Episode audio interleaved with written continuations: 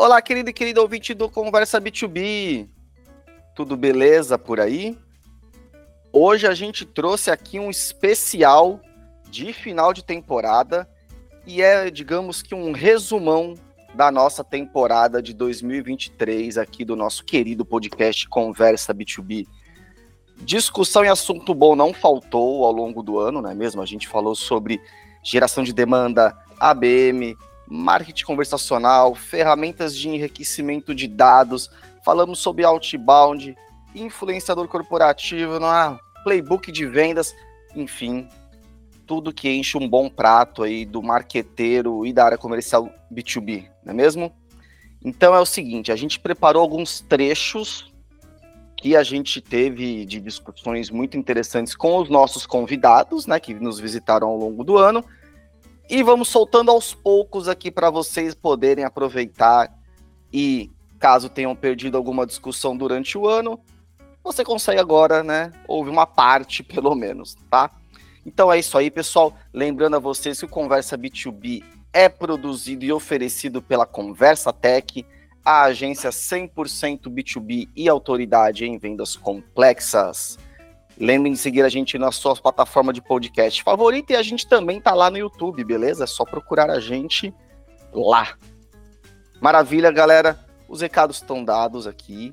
Vamos então começar esse nosso resumão, esses os melhores da temporada 2023.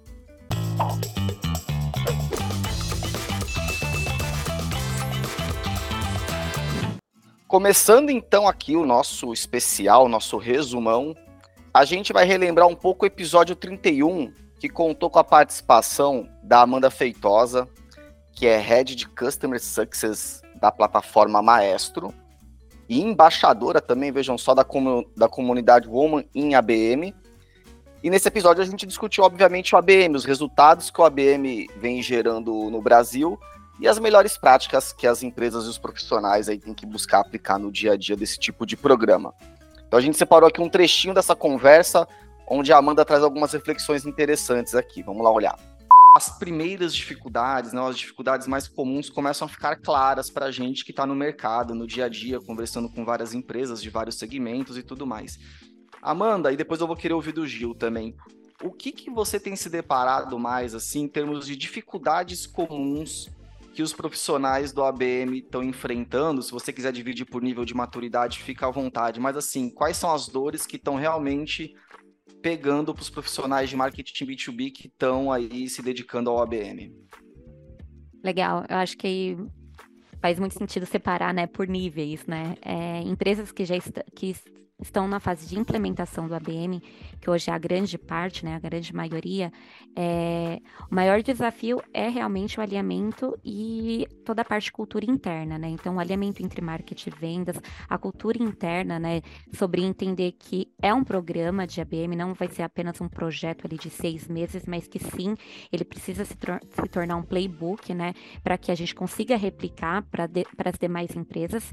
Eu acho que o primeiro desafio que eu vejo é sim esse alinhamento é, entre marketing e vendas e cultura né, interna, entender ali que, e quando eu falo em cultura na prática, seria de fato, é, estamos é, prospectando, queremos adquirir aquela conta. Então, independente se eu sou do marketing ou, do, ou, de vendas, a meta é uma única, é adquirir aquela conta. Então, como podemos fazer isso? Qual, como a squad de ABM pode se tornar é, algo estratégico para a empresa. Porque ainda assim a gente tem a cultura né, de marketing gerar a, o lead, né, a fazer toda a parte de, de geração de leads e vendas, uh, toda a parte de, de sal, enfim, até o fechamento de vendas. Mas cada um tem ali as suas eh, cada um tem as suas métricas. Já no ABM é uma única métrica, então métrica, né? Então a squad de ABM, ela, qual é o objetivo dela? Então essa, esse primeiro mindset, nessa né, mudança, hoje eu vejo como um, um desafio muito grande em empresas que estão implementando, né? Então não é a, aquele cobertor curto, né, entre marketing e vendas, e sim estamos caminhando para um único é, caminho.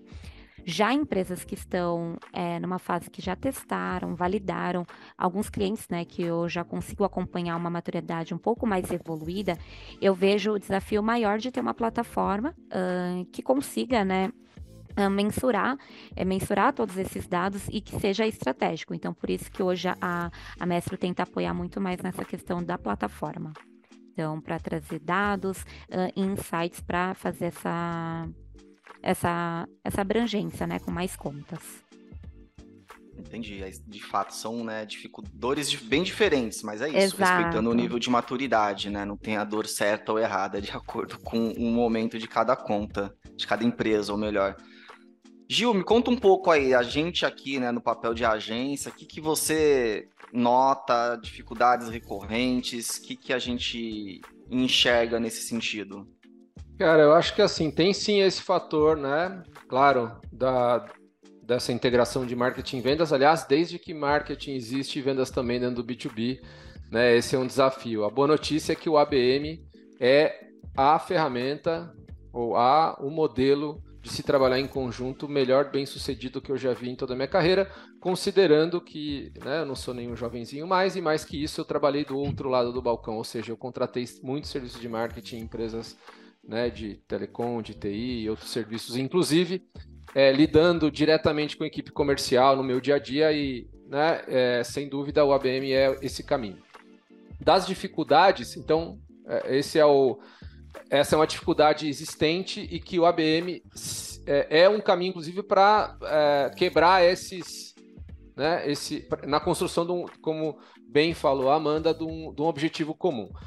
Então, primeira coisa que tem que ter, e às vezes não tem tão claro, a, as empresas com a eu tenho falado com bastante empresa que estão afim de fazer, né, no, nesse patamar, ainda que não tem na linha do orçamento, ainda não tem muita experiência, leu, escutou a gente, né, tá, tá atento ao que está rolando no mercado, é, vem com uma, com uma ideia interessante de querer, mas não tem a grana ou não tem ainda um objetivo muito claro, por exemplo, cara, tenho 10 contas que eu estou no concorrente, eu preciso trazer para cá porque né, o meu está né, tá alinhado com a diretoria. Esse, o, o, o orçamento, o, mais do que isso, o planejamento comercial é, indica que teremos que abocanhar um segmento, uma atuação, por exemplo, em algum segmento. Então, os profissionais de marketing aí que estão escutando, é isso. Se vocês estão vendo, né, às vezes tem um distanciamento entre marketing e vendas, que vezes, é, o planejamento comercial os números, claro, todo mundo sabe, né? Todo mundo né, sabe quanto quer crescer, os percentuais e tal. Mas às vezes tem nas sublinhas lá do comercial que são é, em que segmento, cara, você quer crescer, né? Da, em, que, em que região? Tem alguma regionalidade que a gente poderia tratar? Quando você captura, tem algum tamanho de mercado, algum tamanho de cliente que a gente tem algum, né, que a gente queria entrar e que não está conseguindo? Então, é, quando se forma isso, essa é a principal oportunidade e é o gancho que eu diria para trazer esse, essa discussão de ABM. Então, falar, cara, legal, vamos fazer uma ação então para esse segmento, ou para essa região, ou para esse é, desafio de cliente. É, eu acho que esse é um caminho. Então, eu tenho visto muito isso. Se isso está bem amarrado, o que, que eu tenho visto? Marketing e vendas vão juntos, de mão das, dadas, é, pegar um orçamento que não está na linha lá, não está disponível, mas que os dois entendem que é uma, é uma atividade que, re, que é importante para gerar resultado. Então eu estou falando aí de um nível realmente hum, é, mais imaturo, que eu entendo, e nem vou entrar no, no nível 2, porque vocês já comentaram que é a grande maioria ainda no Brasil. Então eu acho que esse é, Aliás, é Gil, é a dificuldade só complementando, só complementando o que tu falou aqui, Gil, essa questão de juntar com vendas e juntos irem pedir um orçamento, um budget, é uma excelente estratégia para você aí, profissional de marketing, que está querendo aprovar uma ação dessa. É Se você vir levar o ABM como uma ação que vai dar um suporte super customizado, vai aumentar a capacidade da equipe comercial de capturar contas estratégicas, a tua chance de sucesso vai por mim aumenta bastante, ao invés de tentar mostrar que é uma nova ferramenta de marketing, cara, vai na linha ali de mostrar que isso vai turbinar a capacidade de vendas, não é, Gil? Outro tema que a gente se debruçou em 2023 foi geração de demanda. Na verdade, a gente fez um especial sobre o tema, né? Dedicamos aí dois episódios, o 32 e o 33, e um dos convidados que veio falar a respeito foi o Gustavo Luber, que é cofundador e CMO da Leadster. O Gustavo falou com a gente a respeito de qual que é o papel um marketing B2B moderno frente a esse trabalho de geração de demanda. Confere agora aqui na sequência o que ele comentou com a gente. E você, Gustavo? Na verdade, eu, eu entendo que a Lidster já nasceu nesse contexto, não é mesmo? De jornada um tanto quanto digitalizada tal. Como é que você enxerga esse. Porque é importante a gente botar aqui em contexto que tem muitas. É... E a gente lidar com bastante empresas assim aqui no, na Conversa Tech, muitas empresas que ainda não estão é, tendo a visão dessa relevância de informação de que Hoje, um comprador B2B gasta cerca de 17% do seu tempo. Apenas, né? Apenas para falar com algum representante da sua conta. Então, a gente vê empresas que ainda estão se apoiando muito na atividade comercial ali e tudo mais. Pegando a tua experiência, então, Gustavo, já o, o tipo de atuação da, da Leadster, como é que você enxerga é, é, essa necessidade? O que, que você diria, eventualmente, para um profissional de marketing que ainda está na dúvida ali se, pô, será que é realmente tão necessário ter essa presença sólida no B2B? Eu preciso realmente ser encontrado lá no início da jornada? Como é que funciona isso? Tudo? Queria ouvir um pouquinho de você. Boa, perfeito.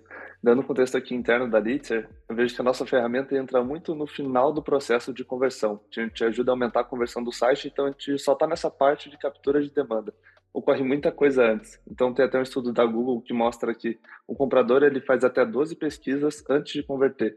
Então a gente tá, tem toda uma jornada anterior à própria conversão que a gente não está conseguindo mapear e nem visualizar de forma clara, né? E sobre é, a questão de vendas, eu vejo que o marketing nunca teve tanta influência no processo de decisão B2B. Então, pensando há 5, 10 anos atrás, como vocês comentavam, estava muito na responsabilidade dos vendedores esse quesito de informação porque as empresas tinham poucas fontes de informação. Então, o vendedor da tua empresa ele tinha um papel muito importante de até, até educar esse comprador. E agora, agora a gente vê que tudo acontece de maneira individual e online por esse comprador. Então, esse processo de decisão nunca esteve tanto na mão do próprio comprador, do próprio visitante. Então, a gente tem uma infinidade de informações online, então reviews, comparativos, vídeos. Esse comprador ele está se educando sozinho esse processo de decisão agora está mais complexo e fora do site, fora da reunião da sua empresa. Então, eu vejo que a responsabilidade do time de marketing é produzir conteúdo para gerar essa identificação e influência nessa decisão, para que o comprador B2B ele tenha segurança e reconheça a tua empresa como a melhor opção possível para solucionar aquela dor, resolver aquele problema. E aí entra também um lado um pouco acionável que eu vejo para os times de marketing, que é tentar entender e mapear toda essa jornada. Então, tentar pô, entender o que leva o meu comprador a tomar uma decisão, por que, que ele tem aquela dor, por que ele tem aquele problema, para aí sim pensar em ações, conteúdos, estratégias para conseguir trazer essa segurança para esse comprador, gerando credibilidade, confiança e educando eles, esse comprador, antes que ele fale com o seu time de vendas. Então, vejo que esse é um grande papel aí do time de marketing no dia de hoje. Bom, e ainda dentro desse tema de geração de demanda, o Giuliano Dutini que é sócio fundador da Conversa Tech, esclareceu para a gente um ponto super importante, que é uma dúvida bem comum no mercado, inclusive. Qual que é a diferença entre geração de lead e geração de demanda? Vamos ouvir um pouquinho aqui. Cara, a geração de demanda é um papel essencial do marketing, né? Cada vez mais é, exigido. Né? A discussão, na verdade, as metas hoje em dia são muito orientadas à geração de leads, mas na verdade a grande e aí obviamente a discussão com vendas e marketing é muito pautada por é, geração de leads, mas a capacidade de gerar demanda é anterior ao lead propriamente dito, né? O lead ele é a conclusão é, de um movimento que você faz usando todas as ferramentas de marketing é, disponíveis para gerar essa atração, ou seja, levar sua mensagem até é, esse cliente target, usando mídia, usando conteúdo, usando rede social, enfim, toda a, a, a, a capacidade de alcance, seja ele pago, seja ele gratuito, onde, obviamente, né, a gente vai passar por isso dentro da discussão, o digital tem ganho cada vez mais força, né? O site em si tem cada vez mais força e ferramentas aí é, conversacionais, por exemplo, né? Que é aqui o caso do Gustavo, ajudam muito nesse processo aí, no processo de captura desse dessa demanda e gerando esse lead. Então, eu acho que essa é uma discussão boa que está começando a rolar no mercado sobre esse entendimento, especialmente da, da galera de marketing, de, de abrir, expandir a discussão de geração de demanda, e essa aqui é o nosso objetivo, é ajudar a fomentar isso, né? Porque tem a questão dos. É, do, de quem está pronto para comprar, não é mesmo? A gente, se fizer uma, uma, um marketing orientado à captura de lead, você vai estar trabalhando apenas com aquele público que já está pronto para te comprar. É, e dependendo do seu negócio, ele pode, né? Uma compra pode demorar dois anos até vencer um contrato, te contratar, ou seja, ele não está na pista para você tirar ele para dançar. Então o negócio é você seguir mandando, né? Aquelas mensagenzinhas, está no radar ali, a hora que tiver a oportunidade, aí sim. Então, é, é, diz muito sobre isso, e a gente está muito feliz de poder fazer essa discussão, acho que é um momento oportuno é, porque vale a pena levar esse conceito aí para dentro das empresas, né, para discussão com as áreas comerciais também, que tanto nos cobram. A gente nos cobram porque a gente é parte desse modelo, né? E para finalizar esse especial de geração de demanda que a gente produziu, a gente contou com a participação da Fernanda Dias, que é diretora de Field Marketing da Cortex. E a Fernanda trouxe um, uma dica bem legal que é quais são as ferramentas básicas, né, aquele kit básico que você precisa para iniciar o seu projeto de geração de demanda de maneira eficiente, vamos assim dizer. Vamos ouvir um pouquinho aqui a Fernanda. Mas eu, eu, eu gostei do tema que você puxou, Fernanda. Você falou um pouco de ferramenta, que aqui é isso, né? Estando em 2023, a gente tem que olhar um pouco para pessoas, equipe, mas a gente tem um mundo de ferramentas que podem e, e devem ajudar a sua operação aí para ter um processo de geração de demanda mais, mais eficiente. Você bem comentou da Cortex, que de fato ela é capaz de te fornecer dados super importantes e tudo mais. O que mais você enxerga como sendo ferramentas, assim, vamos dizer, as essenciais e algumas ferramentas que você eventualmente fala, cara, é, é, é bom ter, mas dá para viver sem, sabe? O must to have e o, e o nice to have. Acho que o, o must to have é tudo que você consegue medir, você consegue enxergar resultado. Então, uma boa ferramenta de CRM que já tem ali as conexões todas, né? Então, onde você possa fazer a sua gestão do marketing, onde você possa acompanhar a gestão de vendas, onde você possa acompanhar a gestão dos clientes que estão dentro de casa. Então, acho que assim, fundamental um bom CRM. Não dá para tomar decisão no escuro, né? Não dá para você eventualmente falar, comemorar um bom número de vendas sem saber qual foi o teu churn. Quantos clientes você perdeu? Poxa, ganhei 20 clientes, eu conquistei 20 novos logos esse mês, mas 30 se foram. Né? Será que isso foi realmente bom? Uhum. Será que sua estratégia realmente é assertiva? Então, eu acho que o, o fundamental é você conseguir medir, acompanhar. Uma boa ferramenta de CRM traz isso. E aí, no mais, tem outras ferramentas de acompanhamento também que são inúmeras, né? Nem, nem vou entrar no detalhe, mas a Must Have para mim é um bom CRM para acompanhar toda essa gestão e todos os números que o seu negócio pode te trazer. Boa, fundamental. E essa escolha tem que ser feita com bastante inteligência, porque é meio que um casamentinho ali o teu CRM. Se bem que, a depender do perfil de empresa, o marketing às vezes não tem muita escolha. A gente pega casos de clientes que fala, cara, infelizmente quem escolhe é a minha TI. E às vezes pega um CRM de grandes empresas que na prática eles são bastante engessados, assim. Então, se você é profissional de marketing, lidar com esse tipo de situação, se você que está ouvindo a gente lidar com esse tipo de situação, a gente entende, é doído mesmo. Mas, se você é uma pessoa que pode ter né, possibilidade de escolha, Cara, tem muita ferramenta boa, se debruça, pesquisa, compara, porque realmente é, alguma das ferramentas que estão no mercado vão atender bem tua necessidade. Gil, em termos de ferramenta, te ocorre alguma coisa além do que a Fernanda falou? Porque, cara, é isso, é um universo, né?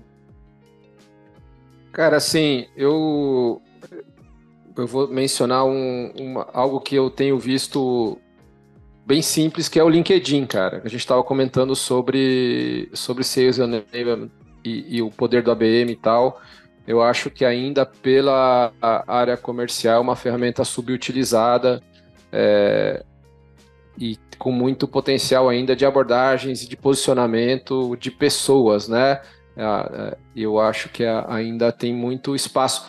Além da ferramenta do Sales Navigator, em que você consegue né, mapear as pessoas e, enfim, acompanhar é, o que estão dizendo os, os profissionais que, que, com os quais você deveria se relacionar, né? O que, eles andam comentando, as empresas, os que estão falando. Eu acho que isso é um termômetro importantíssimo para esse modelo né, que a gente estava falando ali do Sales Enablement, ABM e, e Content. Ali é meio que a, a união das quase das três coisas, né? Onde tem Content, tem Sales Enablement, você pode mandar uma, uma mensagem, pode se conectar. Então eu acho que essa que o LinkedIn é, um, é uma ferramenta que tem ganho espaço aí. Muito bem.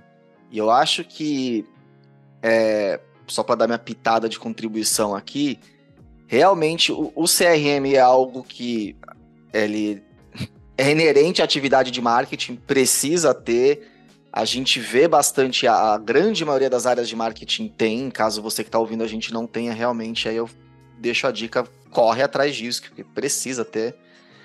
E a, as ferramentas como Cortex também eu, eu vejo ganhar muita relevância no ecossistema de marketing ali, porque ela te dá esse poder dos dados, do conhecimento e tudo mais. Então, assim, esse tipo de ferramenta ainda não está amplamente implementada nas áreas de marketing como um CRM. Então, eu faço um convite aqui para nossa audiência que ainda não fez uso desse tipo de ferramenta, que vá atrás, que pesquise e tal, porque realmente ela te dá muito poder de decisão ao conseguir te entregar dados como de CP, de TAM e tudo mais que a, que a Fernanda até comentou, mas trago esse reforço aqui que de fato eu acho que é uma ferramenta que, se algum tempo é, era nice to have, eu acho que ela já caminhou para ir para o must to have ali, de realmente você conseguir ter esse nível de aprofundamento em relação ao teu público, seja pessoas ou sejam empresas, contas.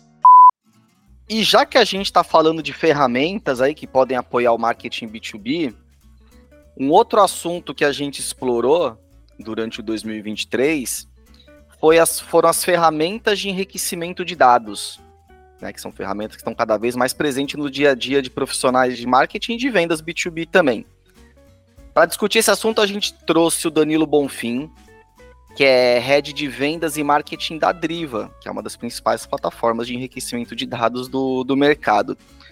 O Danilo trouxe aqui um, uma informação super legal, que também é uma dúvida muito recorrente entre os profissionais aí do mercado, que é como usar essas plataformas de dados B2B sem infringir a LGPD. Vamos lá ouvir um pouquinho a explicação do Danilo aqui.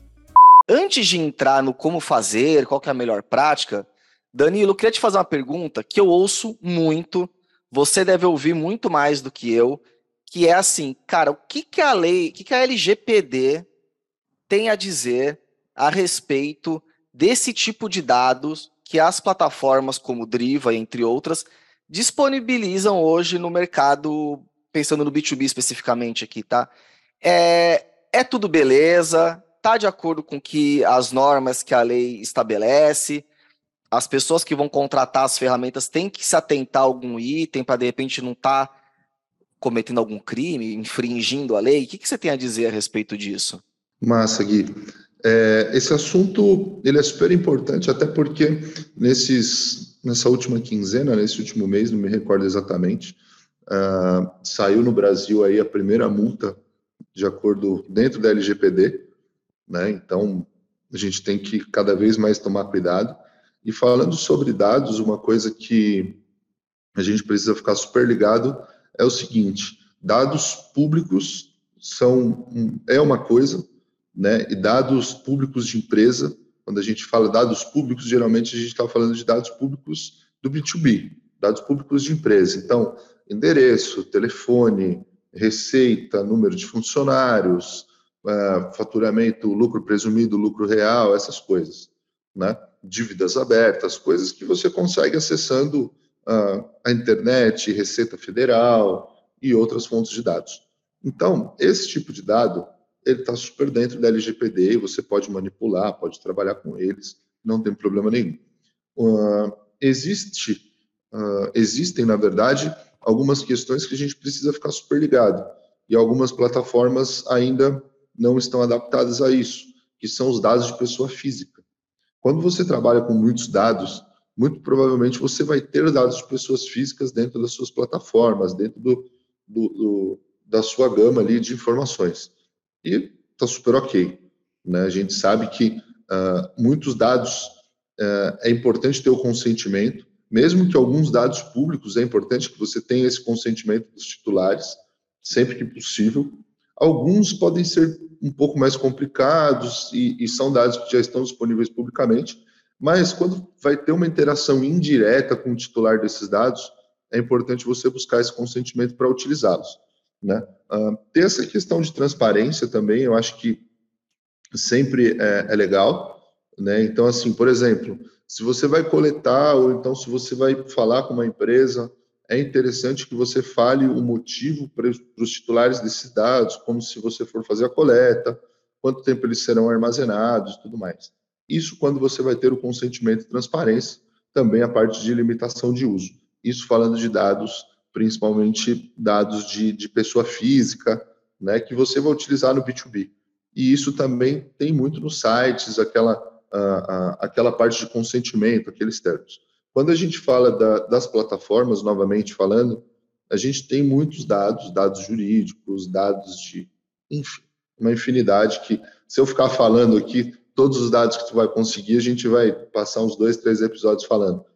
Mas a gente precisa ter é, muito cuidado como disponibilizar tudo isso. Né? Então, a gente sabe que dados de consumo, por exemplo, de pessoa física, é um dado sensível e a LGPD está controlando. Quando a gente fala de dados de contato, né? Eu, por exemplo, muito provavelmente posso ter o dado, uh, posso ter o seu dado e posso ter também ali o dado do Juliano, posso ter dado de várias outras pessoas aqui dentro da minha plataforma, porque esses dados eles são vinculados a alguma empresa, em algum momento foram vinculados, telefones e tudo mais. Mas eu não posso simplesmente compartilhá-los como uma lista, igual eram vendidos antigamente, que a galera comprava um CD que tinha dados de telefone, endereço e tudo mais. Né? Então, é, quem nunca viu isso, principalmente eu que sou de São Paulo, lá no centro tinha muito disso. Né? E, e pensando por esse lado, é, isso ainda é uma principal, uh, principal causa de, de ter LGPD e das multas poderem acontecer. Existem algumas análises que podem ser feitas de algumas uh, uh, de como você trabalhar com esses dados. Então, assim, meio e fim, né? Então, eu tenho um dado, isso é muito utilizado com dados do LinkedIn, né? Para prospecção em LinkedIn. Então, a gente tem algumas ferramentas que extraem os dados, extraem telefones, extraem outros. Existe uma linha muito tênue, que é importante tomar muito cuidado em como manipular e utilizar esse tipo de informação compartilhar dados de telefones, dados é, pessoais, isso é bem complexo.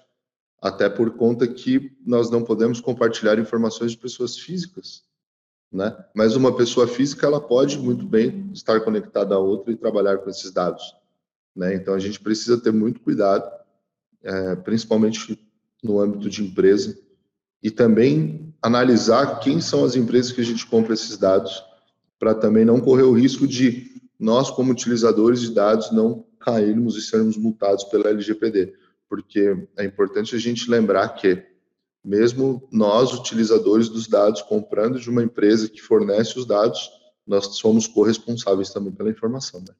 Ah, boa. Essa era uma dúvida que eu, que eu tinha, da corresponsabilidade. Ah, tá bom, comprei o dado, o problema é de quem me vendeu? Não, você acaba tendo a responsabilidade ao usar um dado que você adquiriu via plataforma, por exemplo. Mas, mas aí tem uma questão, Danilo, que você colocou. Beleza, o dado de CNPJ, de fato, ele é mais público e tudo mais. Acho que o, o crítico não está nesse lado, está no lado pessoa física. E a pessoa física, é, trazendo para o nosso universo aqui do B2B, ela vai ter dois tipos de dados. Eu, eu vou ter, por exemplo, meu e-mail pessoal e vou ter o meu e-mail corporativo, telefone pessoal, telefone corporativo. Esses dados corporativos das pessoas, eles são menos sensíveis do que os ditos dados pessoais. O meu, o meu e-mail corporativo ele tem uma característica de ser um dado público diferente do meu dado de e-mail pessoal ou, ou não? Não tem nada a ver isso? Sim, eles, eles têm diferença. Né? Eu, eu quero até dar um exemplo. Vamos, vamos pensar nas empresas de telefonia.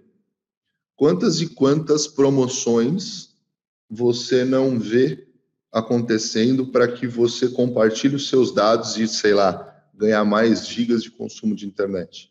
Uhum. Isso aconteceu milhares de vezes. Agora pensa comigo, quando você aceita isso, você tem um período de disponibilidade desses dados, certo? Então, a empresa responsável pela, a, pela telefonia que fez essa campanha e tu deu aceite, ela vai ter ali o consentimento, vai ter uma transparência e vai ter a limitação de uso e a segurança. Porque ela passou tudo isso e ela fez uma troca. Considera-se que nesta troca você forneceu seus dados em troca de alguma coisa. Certo? Então você liberou o uso para que esta empresa faça uso das suas informações. Esta empresa, não que ela passe, são os seus dados pessoais. Os seus dados comerciais, dados de empresa, uh, eles funcionam da seguinte forma: são dados utilizados para negócio. Então, eu, Danilo, como gerente de marketing e venda, utilizo os meus dados para negócio. Então, eu envio e-mails para outras empresas, para outras corporações, falo com outras empresas e corporações. Obviamente que se eu receber um e-mail, muito provavelmente está tudo bem. Porque a gente está falando entre corporações, são entre negócios. Essa é a diferença sobre pessoa física. Ah, e aí é um, é um ponto que nunca ninguém se atenta né, nessa, nessa diferença. Repare que, muito provavelmente, se você tem um e-mail comercial, o que você vai receber pode ser prospecção outbound fria, de empresas que te buscaram, ah, têm os seus dados e fizeram uma busca baseada no que elas oferecem e no que você talvez precise e elas vão fazer uma cadência de e-mails e depois isso vai parar.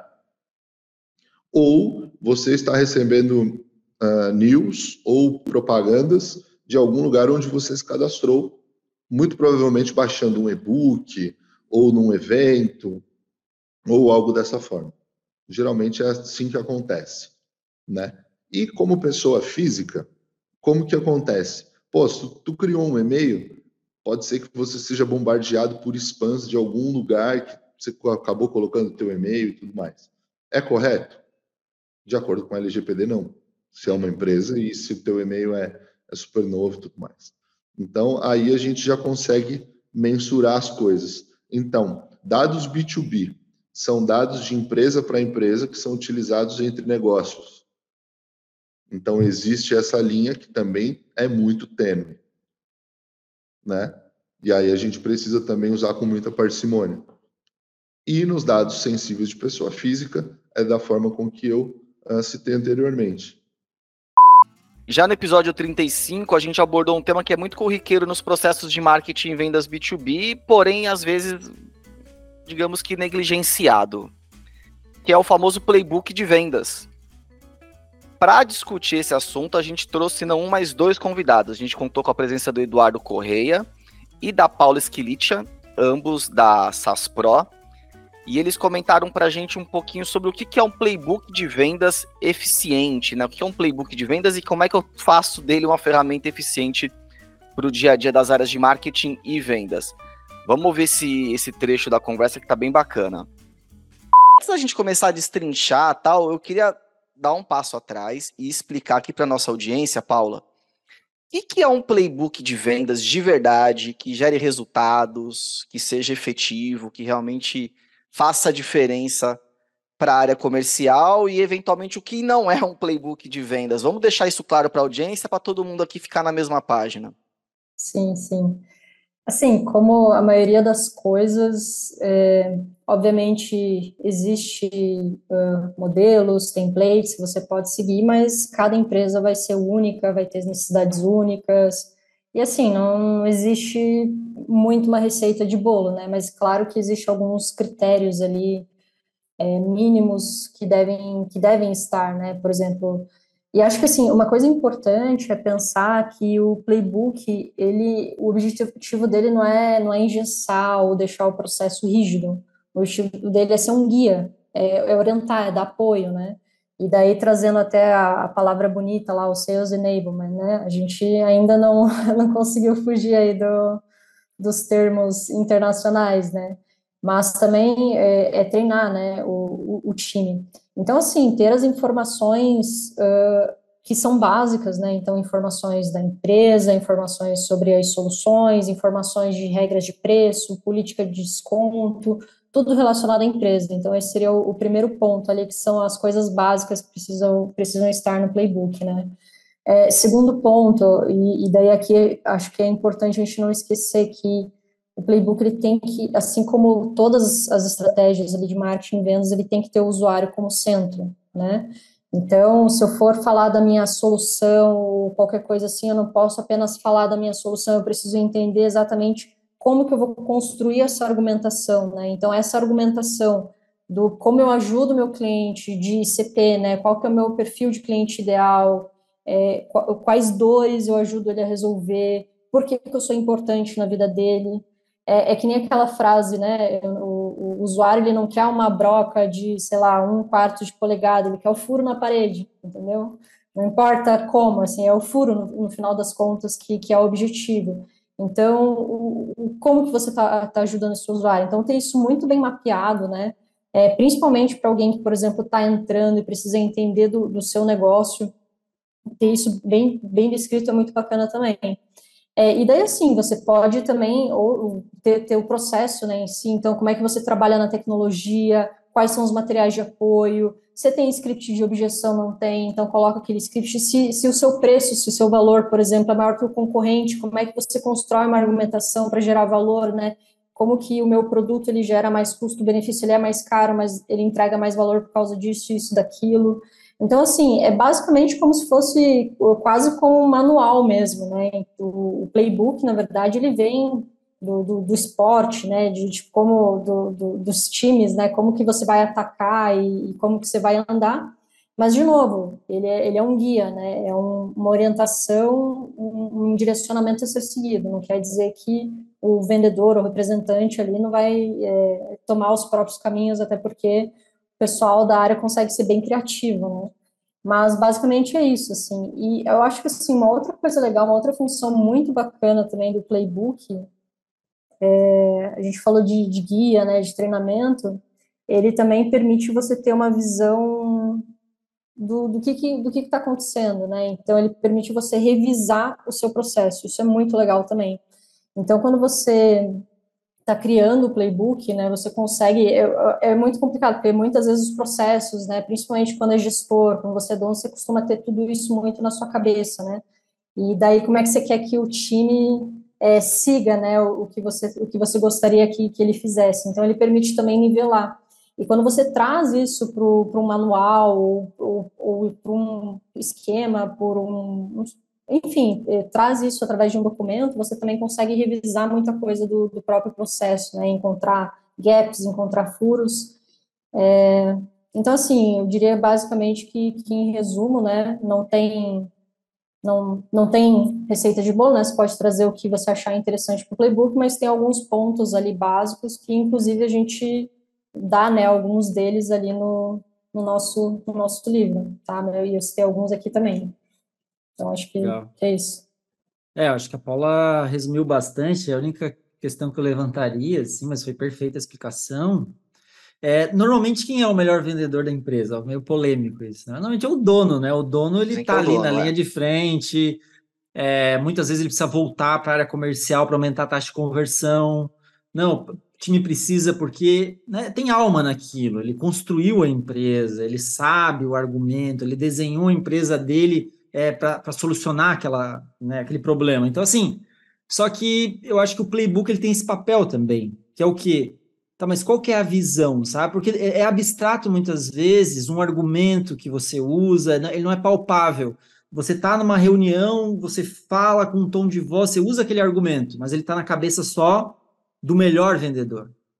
Então, a gente tem que padronizar isso, porque isso faz sentido. Então, as pessoas vamos seguir é, como a Paula colocou, não é escrito em pedras, sabe? A gente pode quebrar isso de vez em quando, mas se a gente dá um norte, uma diretriz, e a gente consegue colocar isso de forma palpável para a pessoa ler, conhecer, estudar, ela vai, você vai conseguir escalar um pouco mais, né? Treinar o teu time, com certeza, para aumentar, né? O grande objetivo que a gente espera, né? O Gui perguntou o que a gente espera disso. Aumentar a taxa de conversão do time comercial, é, aumentar a, rampagem né, de, um, de um novo colaborador em vendas. Então tem, tem, a gente espera muita coisa do playbook, mas ele tem que ser bem desenhado. E nessa mesma conversa com o Eduardo e com a Paula, a gente também trouxe um, um tema legal assim que é como é que o marketing e vendas podem trabalhar é, em conjunto para além da busca por leads, né? Porque a gente fala muito disso. Marketing tem que gerar leads para vendas. Só que esse trabalho de playbook abre muito a. expande aqui os horizontes da relação dessas áreas. E o Eduardo falou a respeito disso. Vamos ouvir aqui que vale a pena também. O que, que vocês acham que são boas práticas de divisão de trabalho, por assim dizer, entre marketing e vendas na construção de um playbook? Edu, quer compartilhar um pouquinho aí da experiência tua? Sim, sim, claro. Eu acho que é importante ter um, um sprint, né, ou algum trabalho entre as duas áreas, entre marketing e vendas, para poder estar atualizando isso. Porque a Paula falou ali, um dos acertos é manter isso atualizado. Um dos grandes erros é você manter o teu playbook desatualizado, né? Porque ele é um organismo vivo. É um vendedor que usa uma argumentação nova e aquilo funciona, ele tem que ir lá e colocar isso dentro do playbook. Olha, eu tive um argumento que eu usei aqui, consegui virar uma venda. Isso foi muito poderoso. Quando eu falei isso, virou, sabe?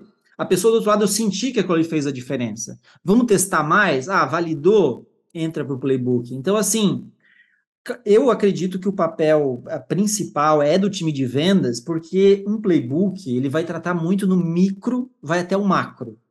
Então, assim, quando você entra em detalhes de uma operação comercial, por exemplo, vou pegar, vou, vou destrinchar, vou expandir as fases do meu funil tá? para quem trabalha com, com funil comercial linear. Tá?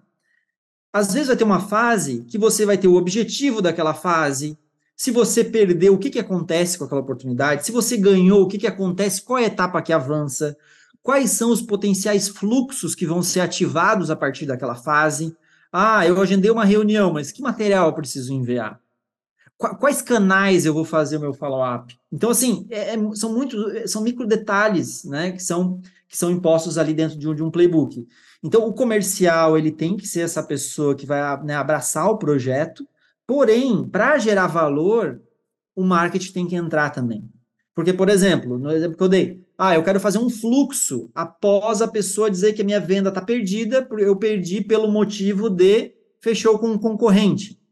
Vale a pena é, colocar num, numa jornada, daqui seis meses, um ano, voltar a, dialogar, a conversar com essa pessoa, com essa oportunidade, com essa empresa, então eu vou ter que criar uma jornada para isso e, e, quem vai gerar valor vai criar isso é, é, marketing.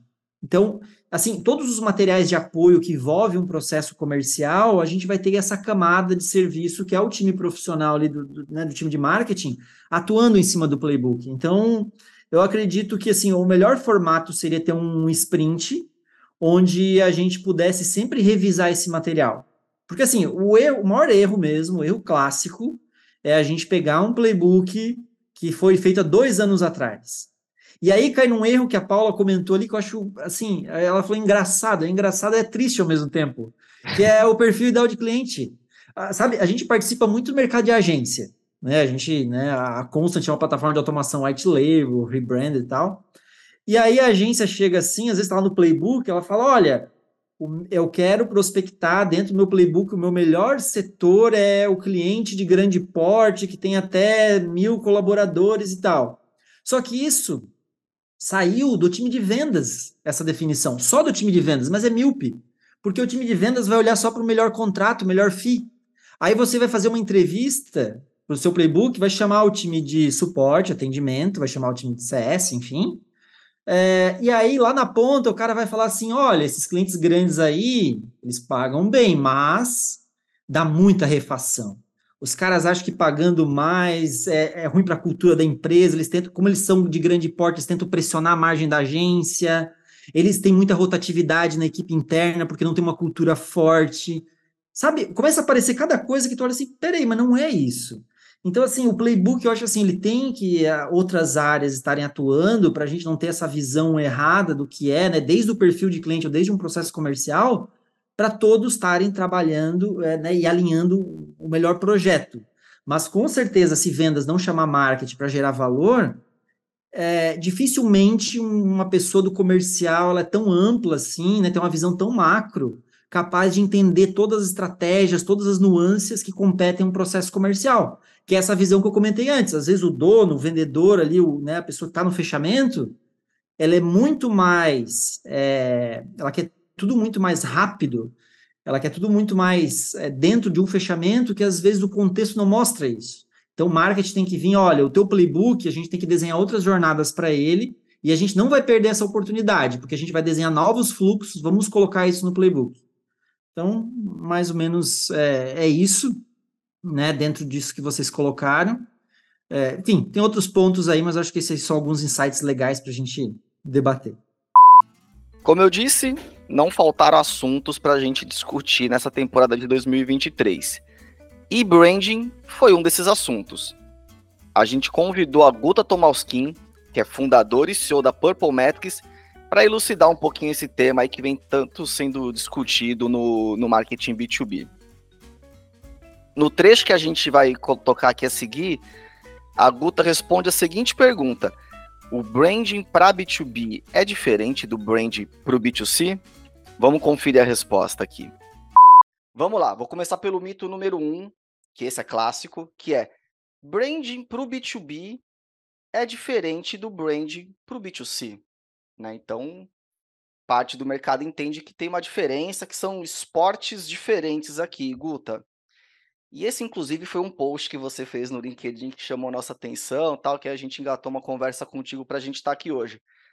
Fala um pouquinho da tua visão em relação a esse mito de que o brand B2B é diferente do, do brand B2C. Boa. É, marketing em geral, né? As pessoas ficam achando que muda completamente, que é totalmente diferente você vender para uma empresa, você vender para um, um, consumidor final. É, e na prática, sim, eu acho que tem uns submitos, né? Como se o, a empresa fosse mais racional que a pessoa física. Na verdade, é, é mais emocional porque você tem a tua carreira em jogo, né? Em geral, são decisões maiores, em que você está falando em nome da empresa. Então, é, é, é, não necessariamente o fato de você estar tá comprando como empresa faz essa compra ser mais ter, um vínculo mais forte, né? Então, o que, é uma uma compra de mais valor, assim, se ela vai comprar um carro, um apartamento, você vai gastar mais tempo pensando isso do que se você for comprar uma, um chocolate. É, a não ser que seja um presente, né? Então, assim, depende do quanto que aquela compra é importante para você. É, às vezes, você, sei lá, sorvete, ah, teoricamente é uma compra de baixo valor, sim, mas se você está indo conhecer a família do seu namorado e pediram para você levar o sorvete, talvez você, sabe? Então, assim, acho que depende um pouco da, da situação, né? Mas a compra B2B, ela costuma ser de alto valor. Você está sempre muito atento e prestando atenção e querendo avaliar todas as as variáveis. Então, por isso dá talvez a sensação de que ela é mais racional, tanto quanto uma compra de talvez um, um carro, por exemplo, um hotel que você vai ficar nas férias. O fato de você estar tá prestando mais atenção não faz dela mais racional, só faz dela mais importante para você. E aí o emocional sempre acaba tendo um peso mais, mais relevante. Então, assim, a teoria é a mesma. Você está vendendo para uma pessoa, ela tem um conjunto de conceitos pré-construídos sobre você, e ela vai usar isso tanto do lado, do lado racional quanto emocional para tomar a decisão. O que, que muda? Em geral, mudam os cais, porque ah, você pode até falar com ela é, fora do, do, do, do contexto profissional, tipo, a gente fala com as pessoas no TikTok, apesar de que as pessoas de marketing estão no TikTok a trabalho também, né? Mas você pode, você vai evitar interromper ela, meio que aspas, no momento que ela não está trabalhando, porque ela não está muito pensando naquilo. Então, acaba que muda um pouco os canais. É, e muda um pouco o uso que ela está usando para trabalho. Então, você é, está comunicando outros use cases do que a vida pessoal. Mas, é, assim, a teoria é meio parecida. É tão diferente quanto você, é, sei lá, mudar de categoria radicalmente, sabe? Você está vendendo biscoito, agora você vai vender, sei lá, uh, Spotify, software de música, ou, sabe? É, a mudança é tão grande quanto isso. Então, acho que essa coisa de por ser B2B ou por ser B2C fazer tanta diferença é, é não faz, na verdade. É interessante. E, e, tu falou um negócio legal, Guta, que é a questão dos canais, né? De fato, canais têm diferença. Eu estava até conversando com o Gil outro dia, né, Gil, a respeito da questão do evento, né? Que o evento acaba sendo um canal que o pessoal de, de marketing B2B acaba atrelando muito a questão de branding. Fala um pouquinho disso, Gil. Acho que foi interessante o papo e acho que encaixa bem com o que a Guta falou aqui. Não, é, é que o, o, evento normalmente torna um valor, se pensar em termos de orçamento, do, do, de uma área de marketing, B2B especialmente, os eventos são tanto de relacionamento quanto participação em eventos de setor, né? É, em, digo isso em um B2B mais tradicional, né? É, são muito caros e é muito investimento. Se você fala para vendedor ou para a equipe, fala, cara, não vou fazer esse evento, os caras te matam assim. Fala, cara, mas você não consegue comprovar resultado tal. Tudo bem que agora temos né, o Purple que ajuda, mas é, pelo menos o que, o que acaba acontecendo é que falar, ah, não, então vamos fazer porque é para posicionamento. Cara, mas posicionamento de quê? Com quem, né? Porque assim, o fato de você estar tá na feira ali, é, você obviamente está numa situação que gera esse, esse presencial, mas tem essa, essa discussão. Ele é o quê? Então ele é para gerar lead, ele é para sempre terminar termina nessa discussão. Esse evento, que, qual é a função dele? É gerar lead ou é para ele ser, né, para posicionamento? Fica uma uma dúvida. No fundo, ele serve obviamente para as duas coisas, para um público que eventualmente, né, não, não te conhece, tem a chance de te ver e te ver presente, e para aqueles caras que eles chamam para chegar lá. Hoje em dia tem até estratégias de ABM que a gente pode convidá-los e levá-los a esse evento, um grupo específico, ter algum encontro lá. Mas o evento sempre tem um peso diferente e é de difícil mensuração nesses, né, para que, que ele exatamente qual é a função dele. Isso, e tem o peso no orçamento, igual você falou, então realmente ele tem que tomar um cuidado ali na hora de distribuir o budget, já que a gente tem diversos canais para fazer essa construção, não necessariamente apenas o evento. Outra tendência que a gente discutiu em 2023 foi o marketing conversacional, que vai muito além dos chatbots, tá, galera? É, é, é uma coisa mais ampla e mais estratégica. Para dissecar isso, a gente convidou o Fabrício Toledo, que é cofundador e CEO da Leadster, para dar algumas aulinhas para a gente a respeito. E uma das coisas que ele falou para a gente foi a respeito de quais são as, as aplicações, as melhores práticas do marketing conversacional para o marketing B2B. Vamos ouvir um pouquinho do Fabrício aqui. Puxou um dado do HubSpot interessante aqui: 85% dos vendedores que aderiram à inteligência artificial e automação dizem que essas tecnologias tornam seus esforços de prospecção mais, mais assertivos e efetivos. Obviamente que 85% de quem usa. Mas quem usa hoje na prática é um percentual muito pequeno ainda, porque muito se ouve falar da inteligência artificial tal, mas pouca gente está conseguindo tirar o melhor uso dela. Aqui no caso do, do marketing conversacional, Fabrício, na experiência de vocês da Leadster, eu queria entender o seguinte: o que de fato hoje a inteligência artificial, de maneira muito prática, tá? O que, que a inteligência artificial consegue fazer hoje? Que gargalo que ela elimina? Quais são os riscos atrelados, né? Que sempre tem alguma coisa ali que você pode é, ter algum risco que vem junto. Mas, de maneira geral, o que, que, a, que, que a inteligência artificial pode fazer pelo marketing conversacional aliado a uma plataforma hoje? Boa, ótimo. É, no marketing conversacional, a gente sempre teve a questão da personalização. Tanto a Leadster personaliza abordagens no site, quanto uma plataforma de WhatsApp vai personalizar mensagens de acordo com parâmetros do CRM, por exemplo. Se é uma empresa grande, pequena, média, de tal região, então você pode personalizar. Só que qual que é a dificuldade? Personalizar é lindo, só que tem que dar muito trabalho, né? Quem já fez aí sabe. Você tem, vamos dizer, você tem três variáveis de tamanho de empresa e três variáveis de região, você já tem aí um trabalho de personalização de, né, é, dezenas de fluxos você vai ter que preparar para poder conseguir ter essas trilhas personalizadas. O grande problema é ter braço, é realmente conseguir ter mão de obra dentro da minha equipe, muitas vezes qualificada, porque você, muitas vezes um profissional júnior não vai conseguir ter o grau de qualidade de copywriting ali para conseguir escrever essas jornadas e essas mensagens com o grau de qualidade esperado. Então, o que, que a, a personalização junto com a inteligência artificial permite? A inteligência artificial permite com que eu passe essas informações para uma EA e aí eu vou trazer um exemplo aqui claro da Leadster, para que eu consiga ter jornadas personalizadas em escala. Exemplo, na Leadster hoje a gente tem um módulo que faz a leitura das suas todas as páginas do seu site, vai listar todas as páginas. A gente lê o H1, né, que é o texto mais importante da página, o título da página, o endereço da página e o primeiro parágrafo dela.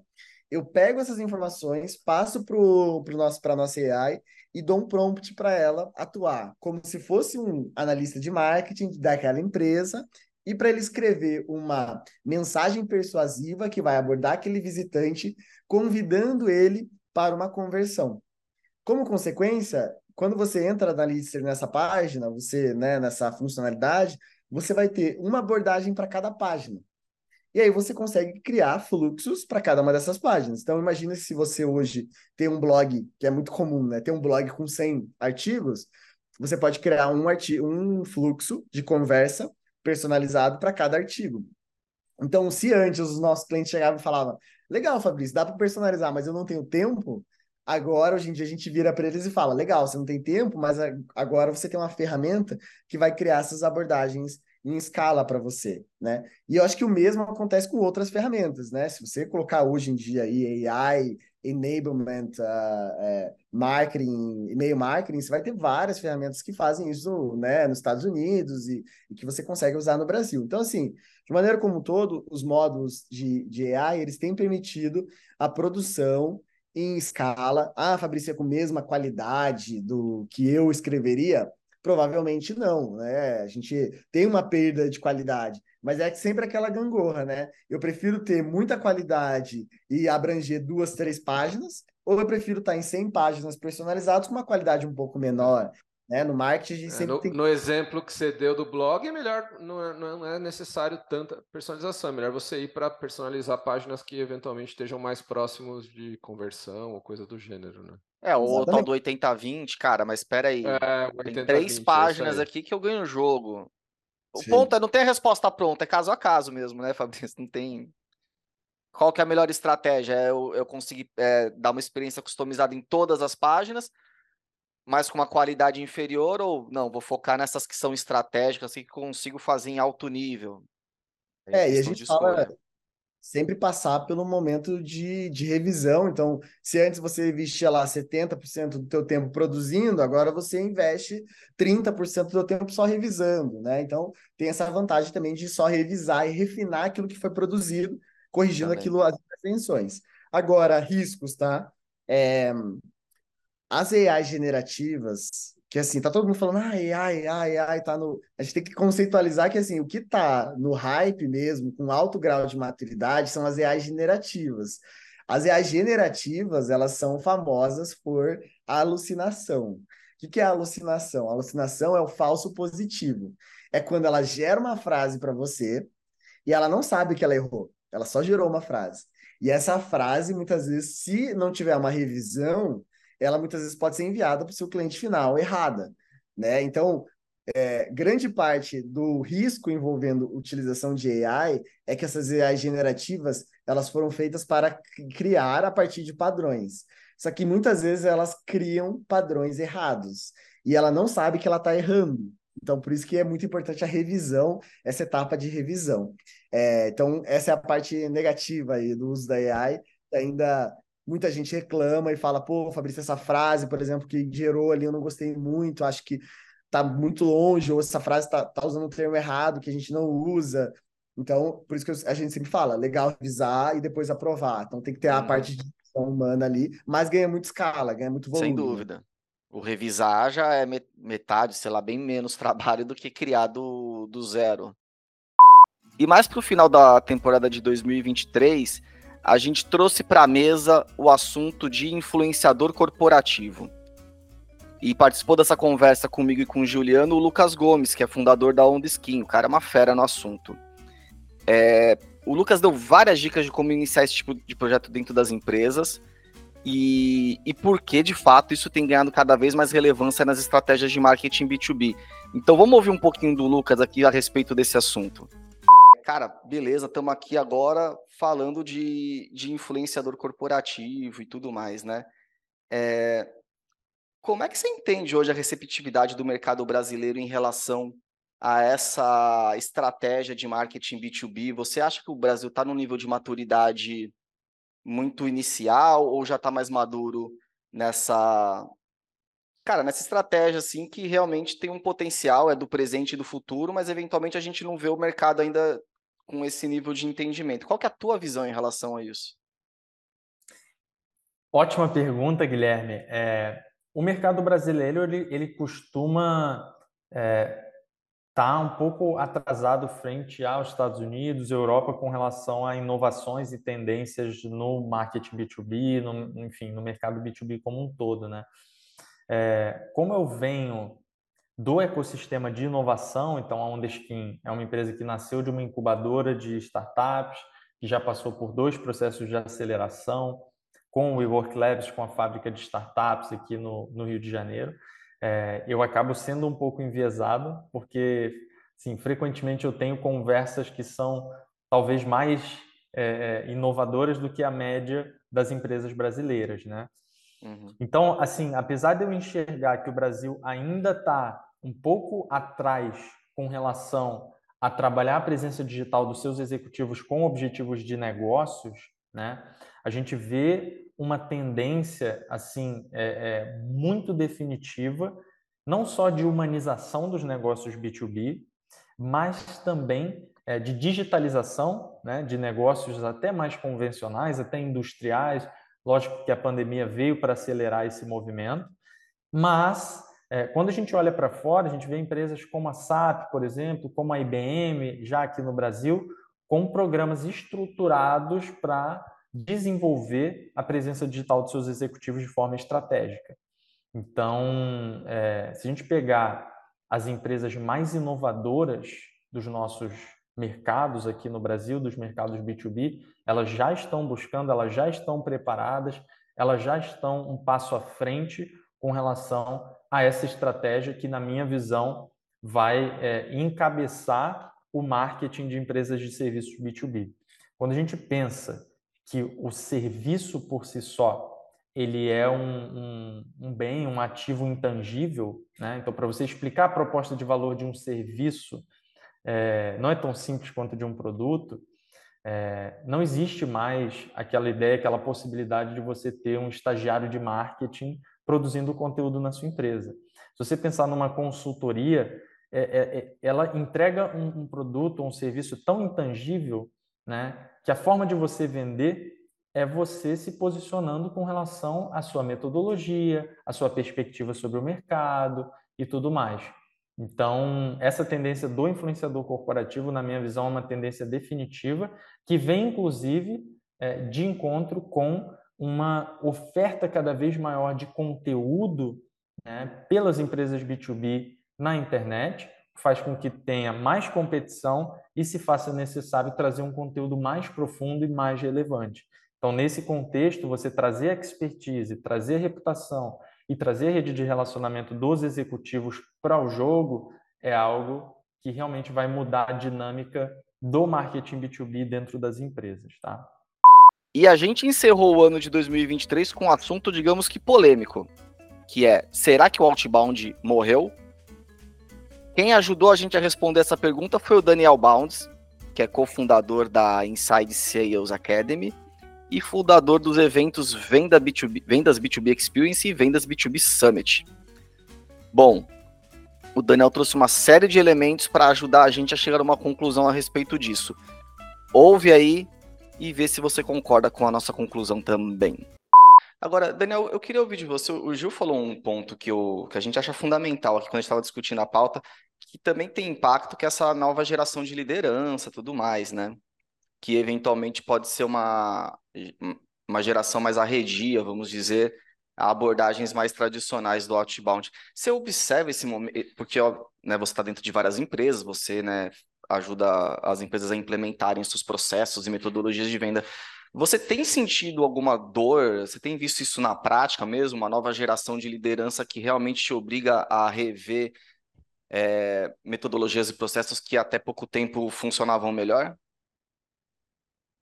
É, eu acho que eu, eu, sinto muito nos times de vendas uma versão enorme ao telefone, mais, mais do que eu sinto nos clientes, eu sinto nos times de vendas, talvez porque eu tenha um contato mais próximo.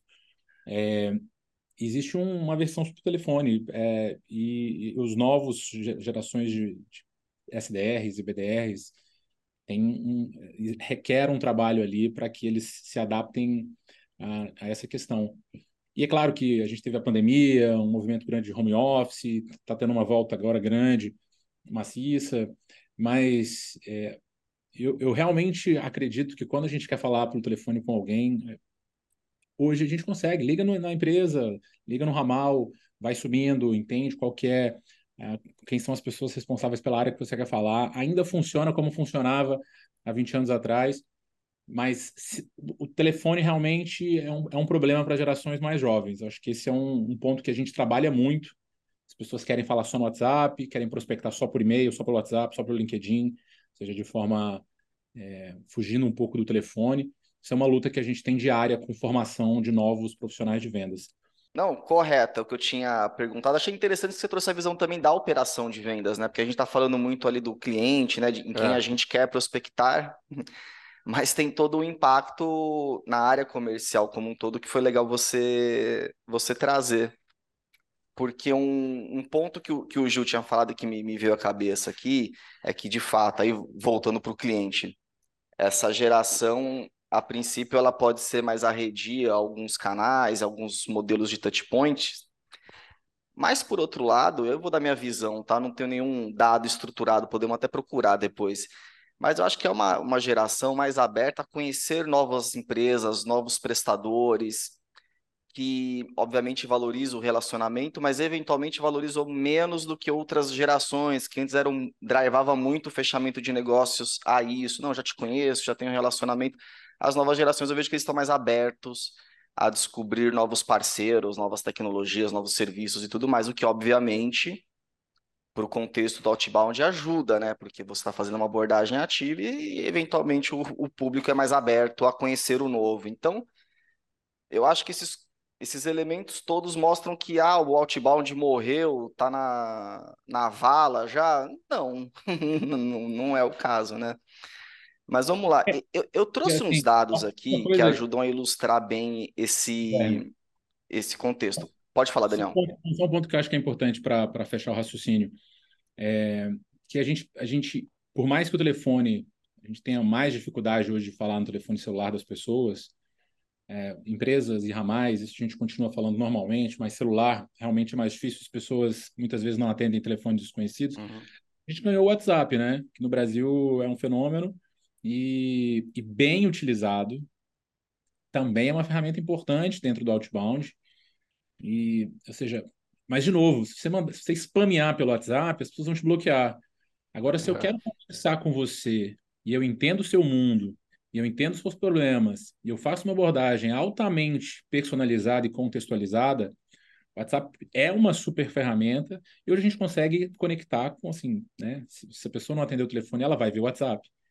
Então, acho que é, por mais que a geração mude e o canal, eventualmente, para alguns setores, e-mail funciona muito bem, para outros não, para outros LinkedIn funciona muito bem, o telefone celular é, se tornou um pouco mais difícil, mas a gente ganha outros canais. Então, é, para mim, mudanças e adaptações vão ser necessárias, mas você prospectar de forma ativamente pessoas que você não conhece, é, tem uma importância monstruosa em vendas. Eu fico com medo dessas discussões de que morreu, que não funciona mais, que o comportamento é, mudou. Eu acho que muda, mas o fundamento não, não muda.